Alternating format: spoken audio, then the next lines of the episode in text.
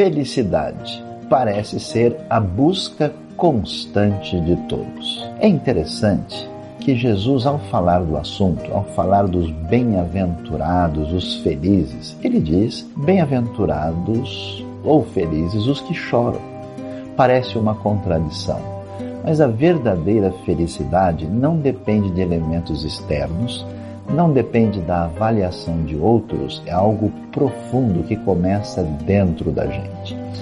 Essa felicidade começa com a santa insatisfação com você mesmo.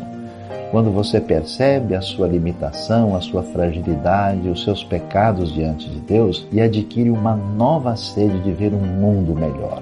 Só é feliz quem adquire a felicidade que vem do reino, que vem de dentro.